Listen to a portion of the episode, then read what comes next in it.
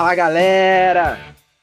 Começando o nosso primeiro VDcast ao som de Back in Black e CDC.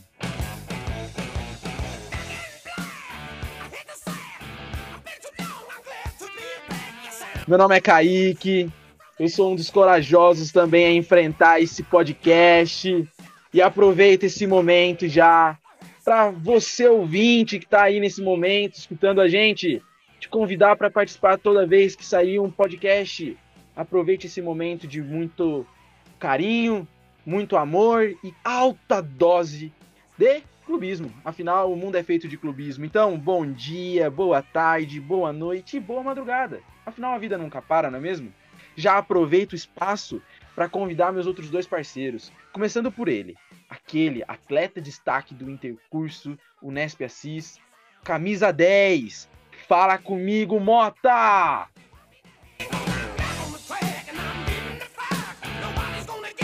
Salve, salve a todos os presentes, Motoca na área, formado em História, me formando em Direito, e eu vou retificar uma coisa que o Kaique falou. Aqui não tem clubismo da minha parte não, aqui é corintianismo, meu querido.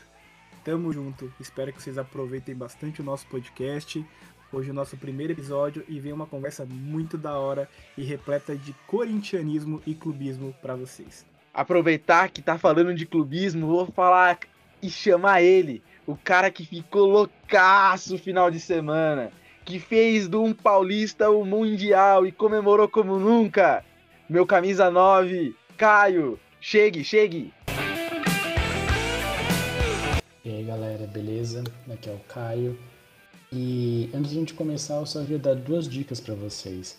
Uh, estudem e torçam para o time de vocês, porque conhecimento e clubismo ninguém pode tirar de vocês. É só isso, galera.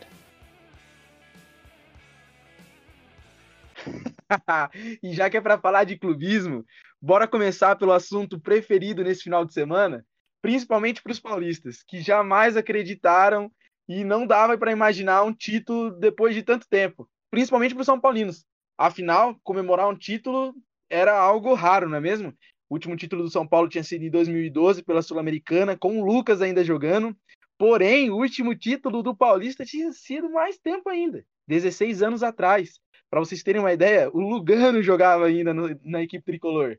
Caio, você que não é nem um pouco São Paulino, fala para mim, qual foi a sensação de ver um time encrespado? Fala. Cara, 2005, depois eu tava fazendo as contas, eu tinha 12 anos, velho. Então, assim, tem muito tempo, muito tempo da questão do paulista.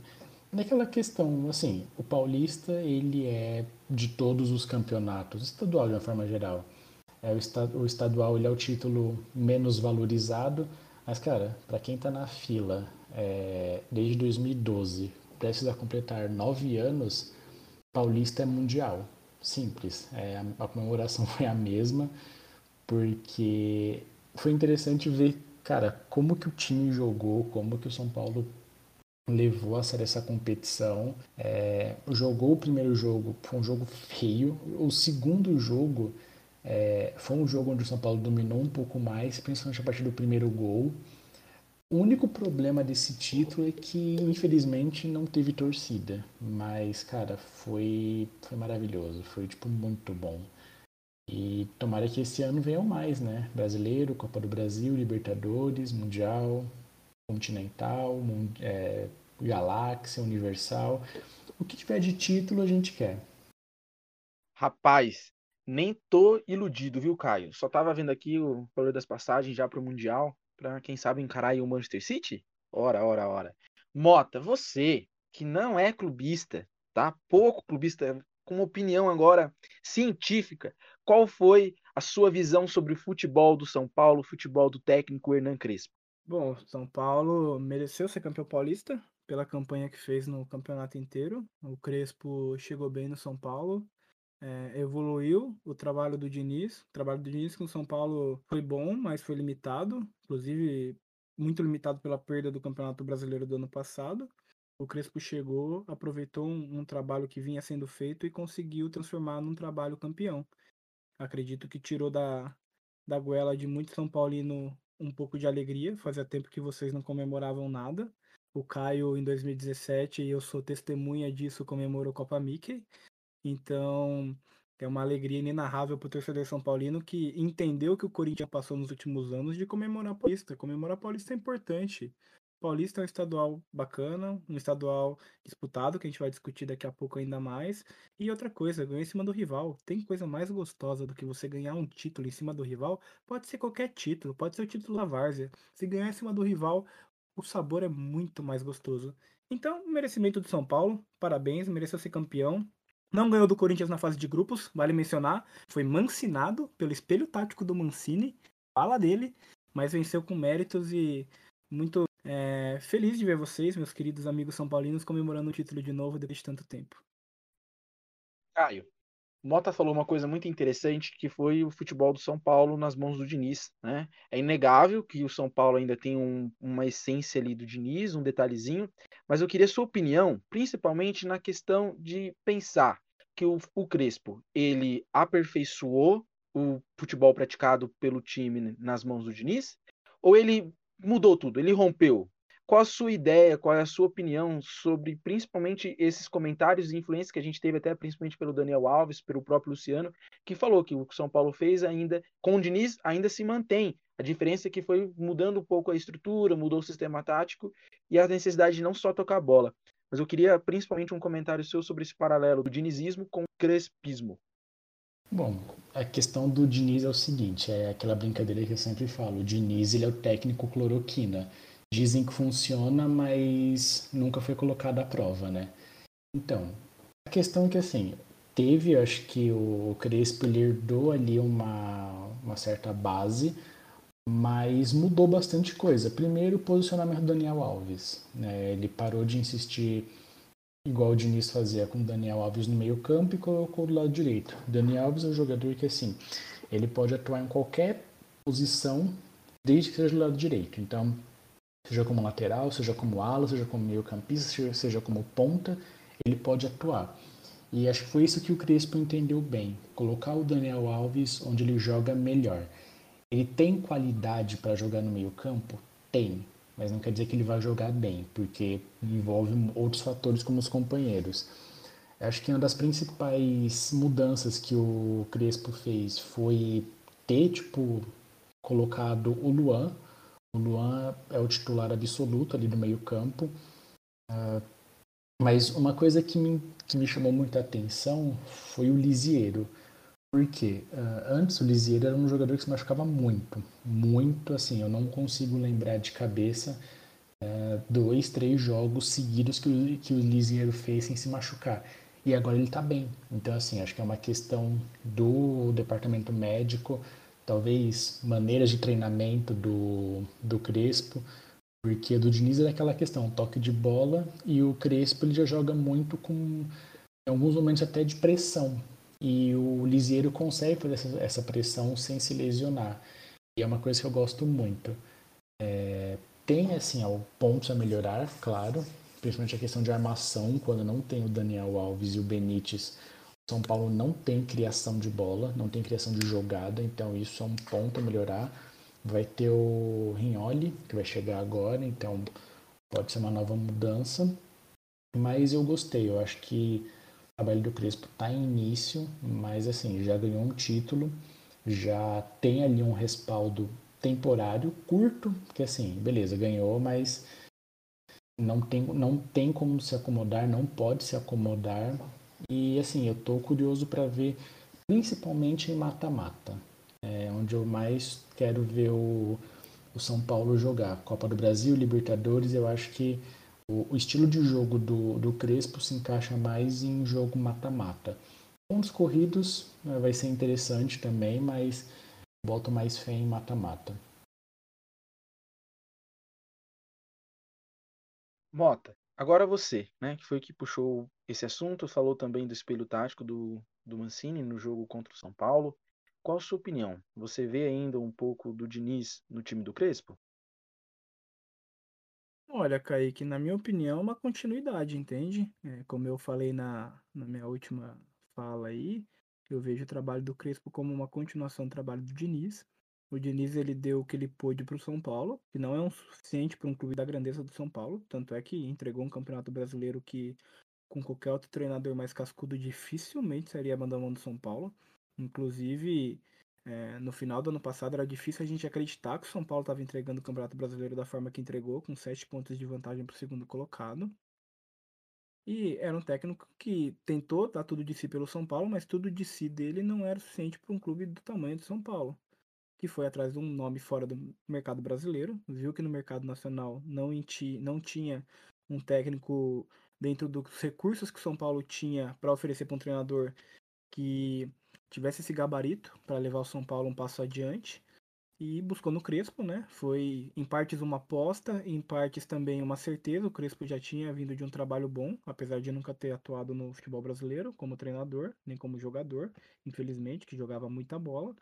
E acredito que está dando continuidade ao trabalho do Diniz e que ele sim já levou a um outro patamar porque já conquistou coisas, mesmo que seja um paulista. Vou, vou reiterar: ganhou um paulista não foi em cima de qualquer clube, um paulista em cima do Palmeiras, que é o clube hoje mais forte do estado de São Paulo, em questão de elenco, em questão financeira, em questão de organização.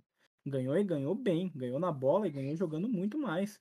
Ganhou um belo jogo, foi 2 a 0 no jogo de volta e no primeiro jogo uma segurança do São Paulo em segurar o Palmeiras, um jogo estudado dos dois que quiseram decidir no segundo jogo e quando foi para decidir nos últimos 90 minutos o São Paulo engoliu o Palmeiras. Isso se reflete nos 2 a 0 no resultado. Mesmo que o primeiro gol tenha sido um gol, vamos se dizer, entre aspas, aí bem cagado do São Paulo, foi o time que arriscou, foi o time que tentou e foi o time que levou o caneco para casa. É, a questão do Diniz, uh, o Diniz ele, ele é um treinador que assim, ele não consegue finalizar um trabalho. O Diniz é, é aquele treinador que ele chega, arruma a casa, e, mas ele não consegue finalizar, ele não consegue dar continuidade. Sempre quando você olha ali os trabalhos do Diniz, ele chega um momento que ele acaba estagnando, chega um outro treinador e acaba colhendo frutos, talvez do trabalho dele em alguma escala maior ou menor. Se a gente for pegar, por exemplo, é, 2000 e 2018, ele estava treinando o Atlético Paranaense. Ele não foi bem, ele não conseguiu uh, desenvolver muito o trabalho dele, colou, pincelou ali algumas ideias dele, mas quem deu continuidade mesmo ao trabalho foi o treinador do Grêmio hoje, esqueci o nome dele. Thiago Nunes. Thiago Nunes, é. O Thiago Nunes chegou, primeiro ganhou a Sul-Americana, depois ganhou a Copa do Brasil. Claro, o trabalho dele já foi mais longo, mas assim, Diniz não conseguiu dar continuidade ao trabalho. O primeiro trabalho onde ele teve um tempo maior o Diniz, onde ele teve um tempo maior para desenvolver o seu trabalho, para expor as suas ideias, foi no São Paulo, que já foi uma evolução maior do que ele tinha feito no Atlético Paranaense e Fluminense. Mas, de novo, ele não conseguiu dar continuidade. Ele chegou num período de trabalho e estagnou, seja por uh, temperamento, seja por uh, escassez de ideias, mas Hoje o desafio do Diniz é ser um treinador constante, é ser um treinador que ele começa e termina um trabalho. E isso ele não conseguiu fazer em nenhum clube até hoje. Rapaziada, eu tô na mesma linha que vocês. Eu confesso que eu gosto do Diniz, acredito nas ideias dele, porém, justamente o fato dele não conseguir finalizar um projeto, dele não conseguir acabar, normalmente todos os seus times nunca têm um título, então toda a sequência, tudo que ele constrói começa em alta, vai caindo e chega no final não dá conta, né? Como se acabasse o fôlego, é algo que assusta. Não foi só no São Paulo, nós vemos isso em vários times, sempre no primeiro momento, o time explode, sensação, e quando e com o passar das rodadas vai caindo, vai caindo e quando vê, já não disputa mais nada. Mas eu também concordo com vocês quando vocês comentam que o São Paulo ainda tem um pouco do Diniz. É, o Muricy deixou isso muito claro nas entrevistas, que ele não, ele não procurava um rompimento, mas uma continuidade. São Paulo troca os jogadores, mas não troca a essência. E isso é muito difícil. Né? Não é à toa que foi campeão. Nós, São Paulinos, estamos dando graças a Deus que continue assim e que venha algo mais esse ano, por favor. Nós merecemos. Esse, essa sensação de falar é campeão é maravilhosa. Ganhando esse Paulista, me senti um campeão mundial. aproveitando que a gente está falando de campeões estaduais, eu queria emendar aí um outro clube que empilhou títulos nesses últimos anos, né? indiscutivelmente é o melhor clube do país, para muitos ou para poucos. E então gostaria da opinião de vocês sobre o Flamengo, que conquistou seu sexto tricampeonato da história do clube, né? Então, o que vocês têm para falar sobre o nosso Flamengo? Fala comigo, Mota. Você acha realmente que o Flamengo é o melhor time, o melhor elenco e que apresenta o melhor futebol hoje no nosso país? Melhor time, sim. Melhor elenco também. É... Melhor treinador tem a discussão com a torcida. Acredito que o Rogério Senna é um grande treinador. Tem tudo para se manter no Flamengo. Entendo parte das críticas a ele exageradas. É claro que o flamenguista ficou mal acostumado com o Jorge Jesus, que empilhou títulos também, mas não acho que seja momento de queimar o Rogério. Também tem conquistado títulos, ganhou o brasileiro um pouco mais sofrido, mas venceu o Campeonato Brasileiro ano passado. Tá com o Flamengo encaminhado na Libertadores e ganhou o Carioca, é o sexto tricampeonato do Flamengo, né? É um time sólido, um time que veio se organizando nos últimos anos para chegar no patamar que está hoje e que a tendência é se manter lá em cima. Hoje você não consegue pensar em qualquer campeonato disputado aqui na América Latina que o Flamengo não seja favorito. E lá no Rio de Janeiro muito mais, até porque a concorrência é baixa. Você tem o Botafogo muito mal, você tem o Vasco se remendando para tentar é, uma retomada também, né, esse ano com Série B. Você tem um Fluminense encaixado, até surpreendente pelos, pelos resultados atuais, mas que ainda não faz frente para o Flamengo. O Flamengo é um time soberano no estado dele. E olha, vou te dizer que é quase um time soberano no Brasil. Tem jogado um futebol muito bom. Pode não ser tão bom quanto o futebol que era apresentado com o Jorge Jesus dois anos atrás, mas eu, acho que é, esse futebol vai ficar na memória do torcedor flamenguista. Vai ser muito difícil você ver um time jogado na mesma intensidade, na mesma qualidade técnica que aquele time do Flamengo. É muito difícil você repetir, é muito difícil você manter a motivação de jogadores por tanto tempo. É, o jogador começa a ganhar muito título, na cabeça dele ele já ganhou tudo, ele não precisa se dedicar da mesma forma. Todos os times são esses. É difícil um time que você vê todo ano sendo campeão com o mesmo elenco. Até o São Paulo, que foi tricampeão brasileiro em 2006, 2007, 2008, teve mudanças no elenco para ganhar esses três títulos. Então eu vejo o Flamengo muito bem. Vejo como o melhor time, vejo como o melhor elenco. Melhor futebol a gente pode discutir.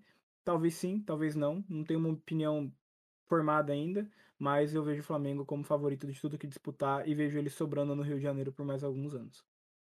Caio, e a sua opinião? Você realmente, no ponto que o Mota falou de, de ter um treinador com uma ótima qualidade, que conquistou o Campeonato Brasileiro do ano passado, mas ainda muito criticado, você realmente acha que o Rogério Ceni tem potencial para fazer desse Flamengo mais um ano vitorioso? Bom, o jogador para isso ele tem. Ele tem ali provavelmente, provavelmente não, com certeza o melhor elenco do Brasil. Não, não dá para falar que é o melhor futebol, porque tem alguns pontos que cria ali uma dúvida. Muita gente fala, ah, Gabigol e Pedro podem jogar juntos? Cara, pode, mas você vai ter dois atacantes e como vai ficar a questão de marcação? Um deles vai ter que voltar. Nem o Gabigol, nem o Pedro tem essa característica. O Pedro sofre muito com lesões. Gabigol não é a característica dele de voltar para marcar. Então, quando você fala de ter esses dois jogadores, não é simplesmente ah, tirar um e colocar o outro, mas vamos dar todo um sistema tático de funcionamento. Mas falando do Carioca em si, como o Mota falou, né? É, foi o sexto tricampeonato do, do Flamengo. O último tinha sido, se não me engano, é, 6, 7, 8 ainda. Então, a questão do, do Carioca é bem peculiar porque, assim, a Ferg não pagou ninguém. A Ferg não, é, falou que por conta da pandemia é, não tinha dinheiro para pagar ninguém, então o, o campeão não ia ter premiação. Beleza. Por que teve jogo? Porque assim, vamos parar e pensar. Você está jogando pelo quê? Por uma taça? Ah, beleza, vai ser tipo né, o sexto de campeonato da história do, do Flamengo ou vai ser mais um título estadual para o Fluminense? Tá, mas você não vai ter nenhum retorno financeiro, que hoje os dois times são necessários, dado ao contexto de pandemia que a gente vive. Então, assim, vamos parar para pensar. Beleza, tem ali Flamengo e Fluminense, são os maiores clássicos regionais do, do país, mas para e pensa tá tendo esse jogo, o Gabigol se machuca. Seis meses fora. Meu, você perdeu o seu melhor jogador por conta de um título uh, que hoje, para o que o Flamengo quer, é pouco. Você não vai ter nenhum ganho financeiro. Então, você correu o risco de perder. Uh, eu citei o Gabigol, mas assim, perder qualquer jogador, isso tanto para o Flamengo quanto para o Fluminense, porque os dois estão na Libertadores, uh, os dois vão jogar o Brasileiro pela Série A, os dois vão jogar a Copa do Brasil, então assim, eles colocaram em risco o elenco, o Fluminense mais ainda, porque é um elenco bem mais reduzido, em troca do quê? De um título uh, pequeno, a gente pode falar assim, um título que seja é, dado a todos os outros que eles vão competir. É o menor de todos, até como eu falei um pouco antes, o estadual de todos. É o título menos relevante e sem premiação. Então, assim, o, no caso do São Paulo, teve a questão da premiação. Beleza, São Paulo foi lá e ganhou, tipo, além do título, graças a Deus estava precisando, uma questão financeira que também estava precisando. Ok, então ali você tinha todo um contexto favorável para você colocar os seus melhores jogadores. Agora, no caso do Flamengo e do Fluminense, você não teve nem premiação, você teve o quê? Ali a taça, o título de campeão, mas daqui a dois, três anos, ou vamos pensar esse ano mesmo, ok, Fluminense ganha o, o estadual. Ah, tirou a hegemonia do Flamengo na, no estado, tá? É rebaixado na, no final do campeonato. Ninguém vai lembrar que ganhou o, o estadual. O Flamengo não ganha mais nada o resto do ano. Ninguém vai, ninguém vai lembrar que o Flamengo foi campeão estadual. Aproveitando que o Caio falou aí de valores, eu vou citar aqui que o campeão paulista recebeu 3,5 milhões aí, tá? 3 milhões e meio. E o vice recebeu 1 milhão e meio. É importante destacar uma coisa. A gente tem essa questão financeira que pô, faz toda a diferença num clube, isso eu não vou discutir, tá? Isso eu não discuto. É uma situação delicada, uma questão complicada, mas falando como clubista, tá? Falando como clubista que eu sou, no fundo, no, o que eu mais quero é título, né? Pensando que um time é criado para, o, para a sua torcida, pensar o que o campeonato carioca nesse caso é pensar num título que a torcida possa comemorar, possa sair, cornetar os rivais. Então eu entendo a opinião do Caio, concordo com a bizarrice que é o campeonato carioca, principalmente esse ano, ano de pandemia, mas eu ainda falo que é um título, né? É difícil, mas é um título. É um título que o Flamengo precisa? Não, o Flamengo, pelo amor de Deus, tem time para muito mais, mas não deixa de ser para comemorar, não é mesmo? Então, e ao mesmo tempo que a gente tem o Flamengo empilhando mais uma taça aí de estadual no Rio de Janeiro, a gente tem um outro clube que vem justamente para com essa mesma ideia que a gente teve do Fernando Diniz com o Crespo, que é o Thiago Nunes. Né? O Thiago Nunes no Grêmio, ele veio com já com o discurso de dar continuidade ao que o Renato fez e foi campeão de novo em cima do, do Internacional, Internacional que pouco gosta de perder para o Grêmio, viu? Num jogo típico de Grenal, com expulsão, catimba e tudo. Que, queria que vocês falassem um pouquinho aí sobre esse Grêmio. Concorda que hoje o Thiago Nunes pretende, com essa continuidade que ele pretende, tem potencial para enfim brigar ali pelo título do Campeonato Brasileiro, Mota? Olha, o Thiago Nunes ele não deixou saudade do torcedor corintiano. É, ele veio para o Corinthians com uma ideia de jogar um futebol ofensivo que ele não conseguiu colocar em prática. Tá certo que o elenco que o Corinthians tinha também na mão dele não era dos melhores, é, mas ainda assim ele não conseguiu extrair muito futebol daquele time. E tanto é que isso motivou a saída dele depois de poucos meses no cargo. E o Grêmio foi uma boa escolha, cara. É, o Renato saiu, já estava desgastada a relação do Renato com o Grêmio. O Renato também conquistou Libertadores, conquistou a Copa do Brasil, teve inúmeras conquistas no Grêmio, conseguiu tirar futebol de jogadores que ninguém esperava. E o Thiago ele foi uma boa aposta do Grêmio por ser um treinador com esse DNA ofensivo, esse DNA que se encaixa dentro do, da proposta de jogo que o Grêmio quer, que o Grêmio tem trazido nesses últimos anos e vai ter boas peças para trabalhar, porque o Grêmio tem um, um, time bem montado, tem um elenco bacana, é um time que sempre tem potencial de subir jovens jogadores que, que acabam se desenvolvendo e vão para a Europa e brilham, sempre está revelando jogadores de grande potencial e trouxe de volta agora o Douglas Costa, né, que vem para ser estrela do Campeonato Brasileiro, talvez o nome mais forte trazido da Europa, até porque está voltando com 30 anos, é uma idade nova para voltar relativamente. A gente vê os jogadores voltando mais em fim de carreira, porém que vem com aquele problema grave que ele carou a vida inteira, né? Carreira toda das lesões. A gente não sabe qual Douglas Costa vai jogar no Brasil, se é um Douglas Costa saudável, se é um Douglas Costa que vai enfrentar várias lesões. Mas o Grêmio montando um elenco que já ganhou o campeonato gaúcho, forte para brigar pelo brasileiro, forte para brigar pela Sul-Americana. O Thiago ele não teve grandes desafios até agora. Ele pegou times mais fracos. A única exceção foi esse time do Internacional na final do Gaúcho. mas o Inter também que está em construção com o Miguel Ramírez.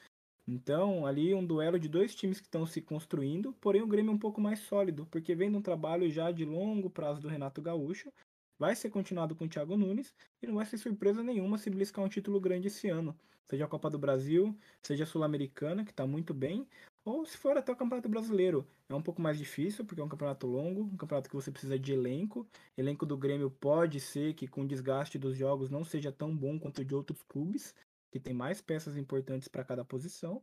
Porém, um Grêmio que vem bem forte. O discurso do Grêmio, o discurso do Rafinha, o discurso do Douglas Costa, o discurso do próprio Thiago Nunes é de brigar pelo título brasileiro. Quem sabe, final do ano a gente vai descobrir, mas eu não duvidaria.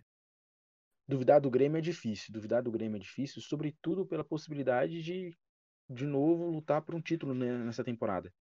Caio, fala para mim, você realmente acredita aí nesse processo de continuidade do Thiago Nunes e vê o Grêmio hoje como um dos fortes candidatos ao título do Campeonato Brasileiro? Então, uh, o elenco o elenco do Grêmio ele passou por uma reformulação, né?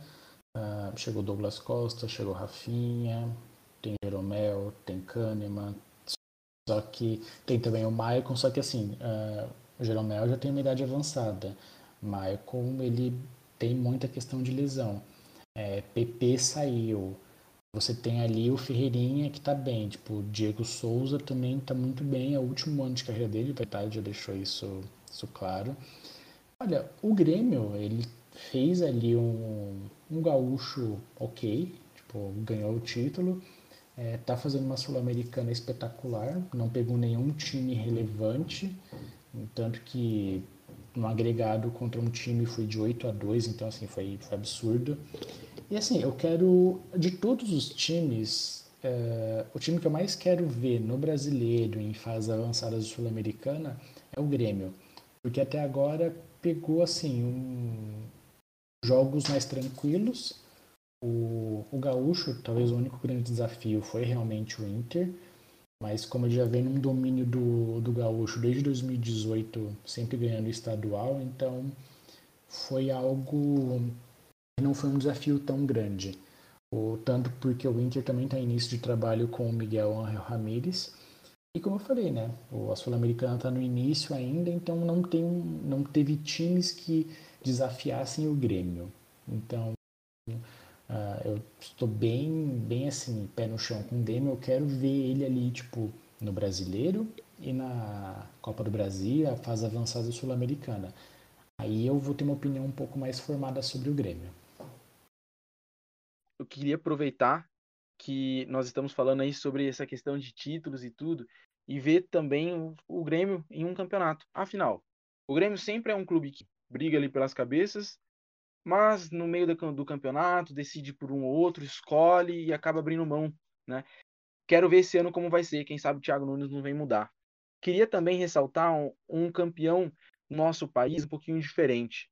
É, lá no Campeonato Baiano, nós tivemos o campeão do estadual, o Atlético de Alagoinhas, ele que derrotou o Bahia de Feira por 3 a 2 e conquistou pela primeira vez na história o título da competição.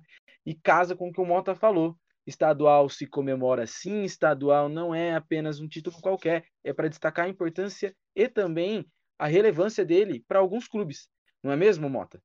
Então, Kaique, com certeza. O título ele, estadual ele tem uma importância. Quando um time menor conquista, tem duas importâncias. A primeira é a simbólica, porque um time pequeno ser campeão não é pouca coisa. A dificuldade para os nossos times que a gente torce são times de eixo, times grandes, ser campeão já é difícil. Imagina para um time pequeno, sem orçamento. E a segunda é a financeira. Imagina o quão importante é para a manutenção de um clube desses ganhar uma premiação de campeão, uma premiação que muitas vezes bate a casa do milhão. O time consegue se manter pelo resto do ano, consegue ter um planejamento no ano inteiro por conta dessa premiação. Então, para eles é vida ou morte. Então, vale muito a pena destacar, muito bacana o Atlético Alagoinha ser campeão goiano e vale destacar também no Goianense. Porque no Goianense a gente teve o Grêmio de é, Anápolis sendo campeão goiano batendo o Vila Nova, que é um time tradicional na final. Então, assim, a gente teve essas duas surpresas nos estaduais do Brasil que vale a pena destacar. E agora eu quero ouvir o que, que o Caião tem a dizer sobre isso.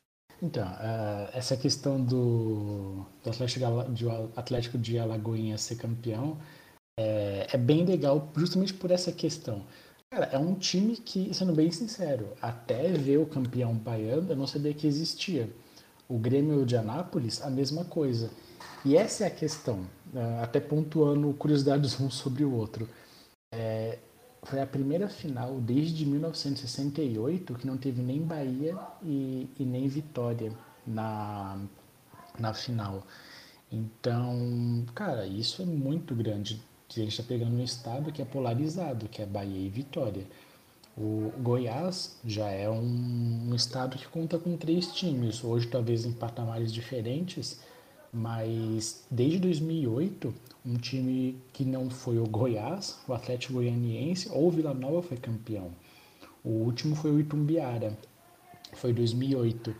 Então, assim, a questão do estadual, a minha crítica ao estadual não é sobre o estadual, mas da forma que ele é gerido. Porque, assim, porque os times jogam os estaduais? Teve até um, não lembro que ano que foi, o Fred ele saiu gritando depois de um jogo. O estadual tem que acabar. Não, o estadual não tem que acabar, porque a gente tem que parar de ter essa visão elitista do futebol. Ah, o estadual tem que acabar porque só tem jogo ruim. Mas espera aí, tem jogo ruim para quem? Paga pouco para quem? Se a gente for pegar, o Kaique falou, o, o São Paulo levou 3 milhões e meio, se eu não me engano. Meu, isso assim, jogando só a final, não passando fase a fase. Meu, 3 milhões e meio dá tipo dois meses de salário do Daniel Alves. Só que se você pega, por exemplo, 3 milhões e meio pro Novo Horizontino, 3 milhões e meio pro Mirassol, pegando times daqui de São Paulo. Você pega, uh, vai um milhão. Você coloca pro Atlético de Alagoinhas. Cara, eles vão ter, como o Mota falou, um planejamento, vão ter toda uma estrutura para se planejar e não jogar só simplesmente um semestre e depois o clube não ter nenhuma atividade. Então, o meu problema com o estadual é a forma como ele é organizado. O estadual ele é necessário para os times existirem, para os times pequenos, porque de novo a gente tem que parar com essa mania é, elitista do futebol. Ah, é, só os grandes. Não, muito time depende do estadual. Muito time depende de jogar o, de jogar o estadual para existir. Então, a, as federações, uma frase até muito, muito interessante do Abel Ferreira, que eu concordo. Se a federação não valoriza o seu estadual, como é que os times vão valorizar? Isso é uma visão de um time, de um time grande, que foi o Palmeiras. Mas você pega de um time pequeno, até times excepcionais, por exemplo, Ponte Preta. A Ponte Preta nunca ganhou um título na história. Imagina se ela ganha um estadual. o Campinas para. Metade de Campinas, pelo menos, né? Então, essa é a questão. Você pega estaduais uh, de outras partes do Brasil, do, da Bahia, por exemplo. A premiação, a premiação do campeão estadual, ela é muito pequena se for comparada com do, do eixo Rio-São Paulo ou do, do sul do Brasil. Então, essa é a questão. Você tem hoje o futebol estadual muito vinculado a um futebol é, de times pequenos. E ele talvez ele seja uh, modorrento, ele seja cansativo, porque são times de prateleiras técnicas diferentes. Você pega ali uh, um São Paulo jogando contra um, um penapolense. Cara, é, é, algo bizarro. Então, a minha questão do, do estadual é justamente essa, é a forma como ela é organizada. Então, Caio, é... agora a gente entra na nossa pauta de hoje, né? Que é justamente discutir essa questão da relevância do estadual e a discussão sobre os campeonatos regionais. Porque hoje a gente tem campeonatos igual a Copa do Nordeste, a Copa Verde, que tem bastante importância é, para os estados que participam. Hoje a Copa do Nordeste ela é muito mais glamurosa, né, a famosa Lampions League, do que um campeonato estadual nordestino. A Copa Verde hoje, apesar dela não dar mais uma vaga direto para a Sul-Americana como ela deu até 2019, 2018, se eu não estou enganado, hoje ela dá uma vaga na terceira fase da Copa do Brasil. A Copa do Brasil, que hoje é o torneio que melhor paga aqui na, no, no dos campeonatos brasileiros, né? Então a gente tem hoje é, uma discussão muito grande sobre se o estadual está sendo deixado de lado para a elaboração desses campeonatos regionais. E a gente teve uma experiência recente que não deu certo, que foram os clubes tentando fazer a primeira liga Acredito que a primeira edição da Primeira Liga foi bem bacana, os clubes estavam todos interessados em participar, você teve uma audiência bacana, você teve uma certa mediatização desse, desse campeonato, mas que depois acabou perdendo um pouco desse glamour que eles ganharam. Os clubes acabaram perdendo força frente às federações estaduais, frente à própria CBF é, frente às próprias redes de televisão que brigam sempre pela questão da, da transmissão desses campeonatos, porque você tem que discutir com cada federação a transmissão do campeonato estadual, com a CBF a transmissão do Campeonato Brasileiro, da Copa do Brasil, com a Comebol para transmitir uma Sul-Americana, para transmitir uma Libertadores. Então são vários fatores para a gente discutir e eu queria agora ouvir a opinião do Kaique sobre essa questão da regionalização do futebol, sobre os estaduais. O que, que você pensa sobre isso, Kaique? Você acha que o estadual está sendo deixado de lado para agora a gente ter uma possibilidade de, no futuro próximo, voltar a ter campeonatos regionais mais fortes? Inclusive aqui no Rio São Paulo, a gente tinha um campeonato bacana, acabou em 2001, 2002, se não estou enganado, que eram os times de São Paulo contra os times do, do Rio de Janeiro, que eu gostava de ver quando era criança, eu tinha meus 7, 8 anos, assistia Rio São Paulo, cheguei a ver o Corinthians ser campeão, qual a sua opinião, Kaique? O que, que você fala pra gente sobre essa pauta nossa de hoje, sobre a regionalização do futebol? Mota, eu tô na mesma vibe do Caio. É, nós temos que entender que o futebol não pode ser elitista. Pensar o estadual só para os grandes clubes é, é, desleal. Afinal, tem muitos clubes que dependem de, desses estaduais. Pensa lá, tem clube que disputa o estadual e após ele, que termina ali normalmente o comecinho de abril, às vezes metade de abril, fica praticamente a temporada toda sem jogar, volta às vezes a jogar só no segundo semestre, e tem clubes que nem voltam a jogar, mandam todos os seus jogadores embora e só retornam ano que vem. Pensa o quão complicado e o quão é importante o estadual, porque traz visibilidade, joga contra os grandes, tem a mídia. Então não dá para pensar o nosso futebol brasileiro sem os estaduais. Faz diferença, faz diferença para os clubes pequenos. O que eu acho que nós temos que pensar é o que, que esse futebol, que esse estadual, que esses campeonatos devem ser modificados. A gente fala que é muito curto. Às vezes, até mesmo um campeonato estadual um pouquinho mais alongado ajuda no, no calendário dos clubes pequenos e que não faça um campeonato tão cheio, um campeonato que deve, se a gente pensar a partir dos grandes clubes, uma preparação para o ano, e o campeonato para os pequenos como a grande disputa do ano. Então, às vezes, alongar, não deixar tanto jogo em cima de jogo. Pensa que os clubes estão voltando de férias. Então, jogar domingo, sábado, domingo, quarta, quinta, sábado, domingo, é, é desumano. Chega uma hora que o, o jogador não aguenta, a parte fisiológica pede socorro. Então, num alongamento, numa outra forma, valorizar às vezes os próprios clubes pequenos, fazer com que eles comecem as primeiras fases e depois entram os clubes, os clubes grandes. Porque para o clube grande realmente é uma, é pré-temporada, só que conta título. E para esse pequeno, ele tem a oportunidade de ter uma visibilidade um pouco maior. Jogar mais ao longo do ano, preparar o seu clube para outros grandes campeonatos, às vezes para uma Série D. Pô, a Série D é importante, ela te leva para a Série C, que te leva para a Série B, assim por consequência. Então, pensar o regional, pensar o futebol estadual, primeiro de tudo tem que tirar essa, esse olhar maldoso, esse olhar extremamente capital de tudo, para pensar nos clubes pequenos. Afinal, eles são os que mais dependem dos estaduais e faz a diferença. Então, quando eu vejo vocês falando assim da, do Nordeste, falando de outras regiões, falando do próprio, do próprio Mineiro, do Sul, tudo, é importante para cada região ter o seu, o seu campeão. E é gostoso essa sensação de ali no meu estado, pô, eu fui campeão aqui no meu estado. Depois nós temos outras discussões sobre outros campeonatos. Então, eu não acredito que o estadual deve ser finalizado, rompido, acabado e criticado. Né? Temos que modificá-lo. É preciso reestruturá-lo e pensar o que ele um pouquinho às vezes mais espaçado ou com menos jogos. Só que quando pensa menos jogos, alguns clubes têm que sair os grandes não saem. Então, de novo, quem paga o pato é o pequeno. Então, é justamente por isso que eu acredito nesse alongamento. Às vezes, começar ali no começo do ano, em janeiro já, para os clubes pequenos, dar mais um tempo como uma outra fase entre os clubes grandes. A gente vê outros grandes, é, em outros grandes países, outros campeonatos que têm as suas copas, uh, e tem justamente essa característica dos primeiros clubes vão jogando as primeiras fases, depois os grandes vão entrando. É uma possibilidade. O que, que você acha, Caio?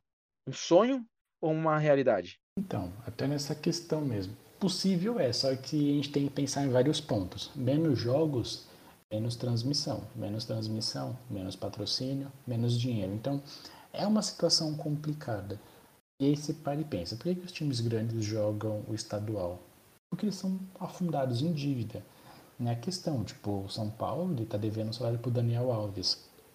Uh, o, o Atlético Mineiro, ele tá, tipo, bateu um bilhão de dívidas.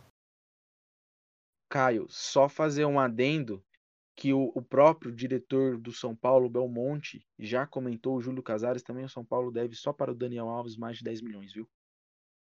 Então, assim, você já pega essa base, 3 milhões e meio, tipo, você já vai pagar ali, sei lá, 30% da dívida do Daniel Alves. Então, os times grandes ainda jogam porque precisam de dinheiro. Então, assim, qualquer campeonato que tiver, eles vão jogar por essa questão financeira ainda mais essa questão do, das dívidas. Agora você pega esses valores para um time pequeno. Até, por exemplo, o, o se fosse para chutar, quanto que vocês acham que o campeão baiano leva? Eu dei uma olhada nos valores e é, é bem bizarro. O, o campeão baiano leva 135 mil reais.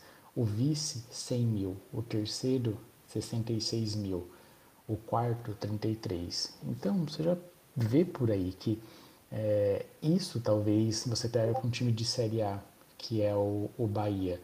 100 mil para o Bahia? É, 135 mil, o que, que seria? Talvez quase nada. Então, mas por exemplo, o Atlético de Alagoinhas, cara, é muito. Então é uma questão que assim, os times precisam se organizar financeiramente para não depender do estadual. Não depender de qualquer uh, migalha financeira para jogar qualquer jogo. Os times pequenos é importante, para os grandes, talvez nem tanto. E até pegando como gancho mesmo a, a Copa do Nordeste. O campeão da Copa do Nordeste é, ganha 3 milhões, 3 milhões e meio. Isso é a soma da participação dele como um todo. Então, de participar desde a fase de grupos, passar pelas quartas, semi e final, ele ganha 3 milhões e meio. A mesma coisa que o, que o São Paulo ganhou só pela final. Então, de novo, essa questão, sabe? É claro, tem uma diferença de, de renda de estado para estado, mas, por exemplo, quem ganhou a Copa do Brasil, a Copa do Nordeste, foi o Bahia. 3 milhões e meio para o Bahia como em alguns anos foi o Ceará, Fortaleza, chegou a ser, se eu não me engano, o, uh, o Asa de Arapiraca chegou a ser campeão, posso estar enganado, mas um time de, uh, o Botafogo de Paraíba, times tradicionais, mas que no contexto nacional não tem tanta relevância, levaram já a Copa do Nordeste. Esses times com esses valores, é, eles conseguem fazer ali o seu ano, seu ano render então essa é a questão. O problema não, é, não são os estaduais, são como eles são organizados. E até a questão do Rio São Paulo que o Mota falou, Rio São Paulo, é, Sul Minas, eles acabaram por conta, eles acabaram em 2002, porque em 2003 era o surgimento do Brasileirão de pontos corridos. Então, ia acabar, tipo, o o campeonato mata-mata, você ia ter menos, menos datas, então cortaram. Esse foi o, o Rio São Paulo, a Suminas, são os que eu lembro de cabeça agora. Então, por conta do calendário que esses campeonatos não existem. Mas se existissem, provavelmente esses times iam jogar porque precisam de dinheiro. Então, até queria saber de vocês aí, Mota, né, sobre essa questão mesmo do, dos valores, que é algo bem, bem surreal mesmo. Então, Caião, eu tava observando aqui os valores que eles pagam, né? E existe uma disparidade muito grande, cara. Se você pegar o Campeonato Mineiro, por exemplo, até onde a gente pesquisou, é, a gente percebeu que lá existe um contrato, né, com a Rede Globo, e a Rede Globo paga uma quantia fixa pelos direitos de transmissão do campeonato para cada clube. Então acaba não tendo uma premiação dada pela federação. Mas a Rede Globo paga para a federação e a federação repassa para o Cruzeiro e para o Atlético 14 milhões de reais, cara para jogar o estadual. O América Mineiro, que é a terceira força mineira, talvez hoje até a segunda, porque hoje eu vejo um time um pouco mais acima do Cruzeiro, não é questão de torcida, de tradição, mas é questão de futebol mesmo, é questão de organização, recebe 4 milhões. Então, só para jogar um estadual igual o Mineiro, o América Mineiro ganha mais do que o campeão da Copa do Nordeste, que tem que passar por vários jogos para chegar, para ser campeão da Copa do Nordeste. o campeão da Copa do Nordeste recebe o mesmo valor que o time que ganha o Campeonato Paulista. Só a premiação do Campeonato Paulista. Não que os times ganham de transmissão e por ir avançando nas fases.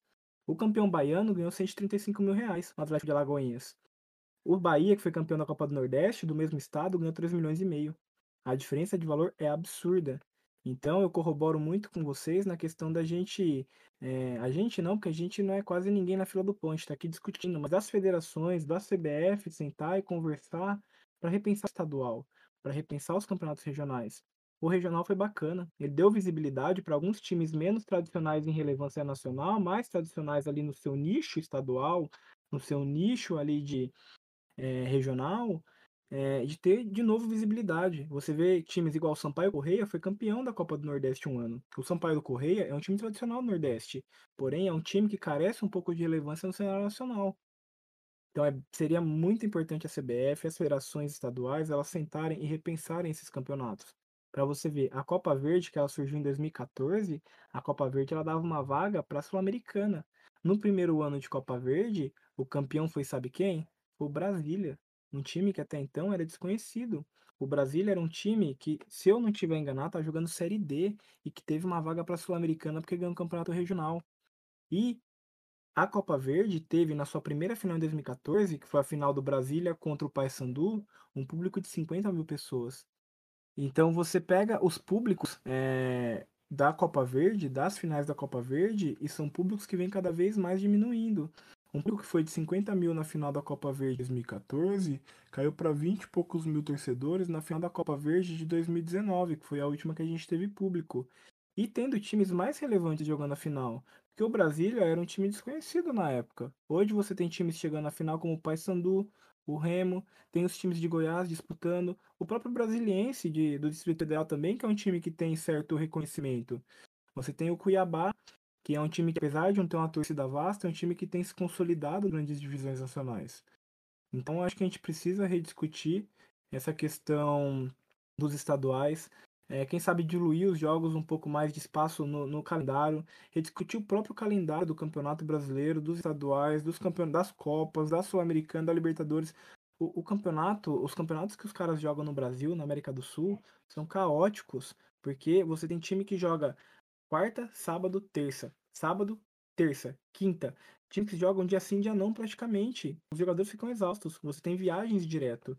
Então, repensar os campeonatos. Não esquecer dos pequenos clubes que eles têm bastante é, influência também. Porque tem muita gente que assiste o campeonato por causa do clube da cidade dele.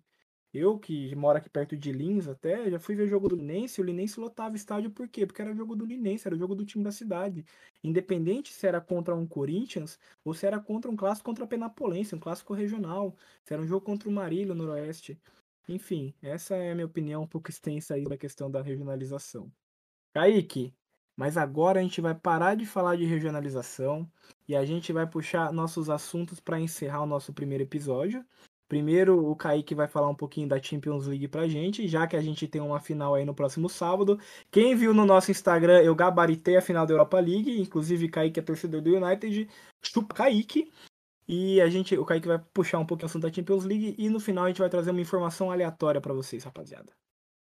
Mota do céu. Quando eu tava assistindo o jogo do Manchester United contra o Villarreal, confesso que eu senti muito ódio e lembrei que você apostou certo. Mas fazer o que, né? Triste pela derrota do Manchester, mas muito feliz, cara, porque foram 90 anos para o Villarreal conseguir um título, né? Nós que estamos falando aí sobre regionalização, falando sobre clubes pequenos, sobre necessidade de títulos estaduais, o quanto uma Europa League, que para muitos é o segundo escalão da Europa, e é mesmo, faz tem importância, né? Então é, é, bem legal de, de assistir essa emoção.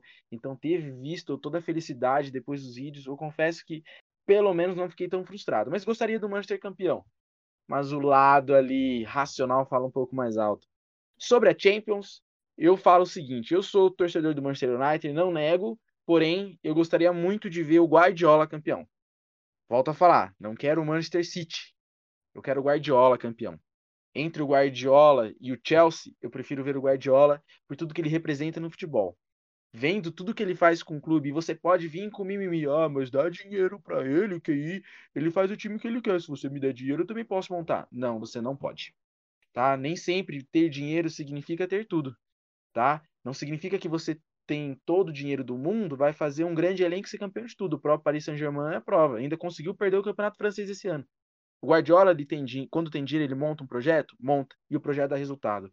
Só dê tempo para ele que ele faz o time funcionar. Então, por tudo que ele representa no futebol, pelas ideias, pela mudança que veio juntamente, juntamente com ele, dessa ideia de futebol de posse mais agressivo, movimentação, os alas construtores, os laterais construtores, os pontas que viram ala, que modifica ali a, e faz uma bagunça nesse meio campo, mas é uma bagunça organizada.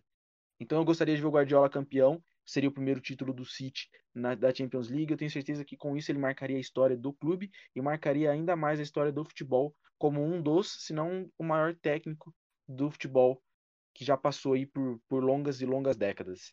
Caio, fala para mim, sua aposta, sem pipoca, quem tu acha que é campeão esse sábado? Eu queria muito que o Chelsea ganhasse por conta de um jogador, Kanté. Simplesmente, o cara já é a, a definição do carisma. Ver o Kanté ganhando a, a Liga dos Campeões seria tipo excelente, seria perfeito, mas cara, vai dar 2 a 1 um City. Guardiola vai ganhar a sua terceira Liga dos Campeões, vai fazer mais um mais um triplete campeonato, Copa da Liga e Champions. Acho que vai dar 2 a 1 um. Queria que o Chelsea ganhasse pelo Kanté apenas, mas vai ser 2 a 1 um ali City, mas vai ser um jogo interessante. Acho que não vai ser um jogo ruim. A diferença das duas últimas finais, que foram finais mais chatas, mais burocráticas, acho que essa vai ser uma final bem jogada. Para não dizer que eu pipoquei, 3 a 1 City, hein? E você, Mota? Fala pra mim. Olha, por mim nem tinha final, viu? Que desgosto ter que assistir essa final. Imagina para você, ouvinte, na sua casa, saber que eu torço pro Corinthians e eu torço pro Tottenham. Eu tive que ver a final do Paulista entre São Paulo e Palmeiras, eu vou ter que ver a final da Champions League entre Chelsea e Manchester City. Não tá fácil. Mas eu vou de City, é, City 3 a 0 Vai ser um baile do Guardiola, porque você dá o time na mão dele e ele te dá o resultado, como o Kaique falou. Ele papa título, ele ganha o que tem pela frente. Ele fez a Premier League parecer fácil dois anos de Premier League, duas Premier Leagues que ele levou pelo City, que o City sobrou no campeonato. Ganhou mais, mas ganhou sofrendo. Agora foram duas que o campeonato inglês parecia o campeonatinho da esquina, de tão fácil que ele fez parecer. E vai ganhar agora a Champions League no sábado, 3 a 0 no Chelsea. Chupa Chelsea. E esse é o meu palpite palpites feitos. Quero ver como vai ser esse jogo e confesso que eu estou ainda mais ansioso para falarmos sobre ele no próximo podcast e vocês ouvintes terem a oportunidade de cornetar, né? principalmente os nossos palpites. Galera, quero agradecer a todo mundo que parou para escutar, se entreteu, deu risada. Esse podcast é feito para vocês com todo o carinho do mundo, para falarmos aqui de futebol, e com clubismo, sim, sem negar. Futebol tem que se assumir para quem você torce, tem que cornetar o parceiro, mas sempre com bom humor, né? não levar para o lado pessoal. E se levar, paciência, vai ser dois trabalhos. Primeiro, vou chamar aqui o Januba. Januba, quais suas considerações? O que você tem para falar para essa galera aí que está nos ouvindo? Então, pessoal, essa foi a nossa primeira gravação. Espero que vocês curtam aí. É, conforme a gente for, for evoluindo, a gente vai gravar sobre vários temas. Lembrando que esse final de semana a gente vai ter a final Liga dos Campeões. Teremos outras competições, meio do ano agora, começo de junho vai ter Eurocopa, depois vai ter Olimpíada, então é, nós vamos comentar sobre, sobre esses campeonatos. E espero que vocês acompanhem a gente tanto no Twitter, no Instagram. A gente sempre vai, vai comentando. E acho que seria isso. E é uma questão que a gente vai fazer um, um quadro sempre no final é trazer uma informação aleatória sobre futebol. Aquela informação que pô, você joga ali na mesa do bar com o pessoal, tudo. E queria que algum de vocês dois hoje trouxessem uma trouxesse uma, uma informação uma informação aleatória aí para no final da pandemia a gente poder jogar lá na mesa do bar. Falou aí, galera, até a próxima. Mota, como você é o cara que não tem nada para comemorar esse ano. Fala para mim, qual é a informação aleatória que você traz? Informação aleatória, na verdade eu tenho até duas para falar, cara. É, a primeira é que eu descobri recentemente que a CBF paga as viagens e a hospedagem dos clubes quando eles jogam os campeonatos da, da, da CBF, né? Copa do Brasil, Campeonato Brasileiro. Eu jurava, cara, e aí meu conhecimento de um animal de que os clubes bancavam esse tipo de custo. Inclusive, por isso que o custo de um clube de futebol era tão absurdo. Mas não, a CBF banca esse custo. Então, eu fiquei surpreso. Para mim, é uma informação aleatória. Segunda informação aleatória, diz a vocês São Paulinos, cruzeirenses também, que o volante Denilson, aquele que jogou pelo Arsenal, jogou pelo São Paulo, jogou pelo Cruzeiro, que se machucava bastante, vai jogar a Série B desse ano pelo Brasil de Pelotas. E essas são as minhas duas informações aleatórias antes de eu me despedir. Fala sua aí, Kaique. Aproveitando que tivemos aí o final dos campeonatos europeus, queria só destacar que o Alisson, né, goleiro brasileiro que joga pelo Liverpool, fez um gol muito importante e pode-se dizer que foi o gol que levou o clube uh, de Liverpool para a Champions League. Ele tem, ele está a um gol de igualar a marca do Gabigol de gols da Europa. O Gabigol tem dois gols na Europa, enquanto o Alisson, goleiro, já tem um. Será que o Alisson chega e passa? Eu aposto no Alisson, viu? Ai, ai. Pessoal, foi um prazer estar com vocês hoje aqui na nossa primeira gravação. Espero que vocês tenham curtido o nosso episódio. Se você gostou, obrigado. Se você não gostou, cara, comenta que você não gostou, mete pau na gente mesmo, pode criticar, pode xingar. Não xinga minha mãe porque ela não tem nada a ver com a história. Mas pode me xingar, pode xingar o Kaique, pode xingar o Caio, principalmente os dois porque são São Paulinos e estão felizes com o resultado do Paulistão.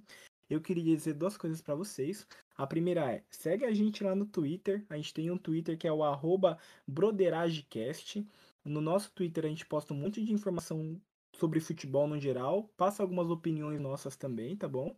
E a gente também tem o nosso Instagram. E que eu sou uma pessoa tão ligada no Instagram que eu não sei o nosso arroba. Isso mesmo, a pessoa não sabe o arroba do Instagram do podcast que ela participa. E é por isso que eu vou passar essa responsabilidade pro Kaique. Mas segue a gente também no nosso Instagram. A gente faz algumas postagens lá a respeito do mundo do futebol. Vai anunciar nossos episódios lá. Também lá no nosso Instagram a gente vai fazer algumas lives para discutir sobre futebol. Queria falar para vocês que a gente vai ter a participação de um quarto candidato, um quarto participante de vez em quando no podcast, sempre uma pessoa rotativa. Eu, Kaique e o Caio vamos ser sempre os fixos, mas a gente de vez em quando vai convidar uma quarta pessoa para discutir alguns assuntos específicos do futebol. E queria dizer para vocês que lá no Twitter, no Instagram, quer comentar uma coisa pra gente, você usa o hashtag BDcast. Beleza, pessoal? Boa noite para vocês. Vou passar a palavra pro Kaique encerrar o nosso episódio de hoje. Tamo junto e vai Corinthians. Mota, estamos aqui justamente para lembrar do nosso arroba, arroba dos clubistas. Segue a gente lá no Instagram, como mesmo meu parceiro disse, falamos de futebol com alta dose de clubismo, apostas lá também de jogos, placares. Então venha participar.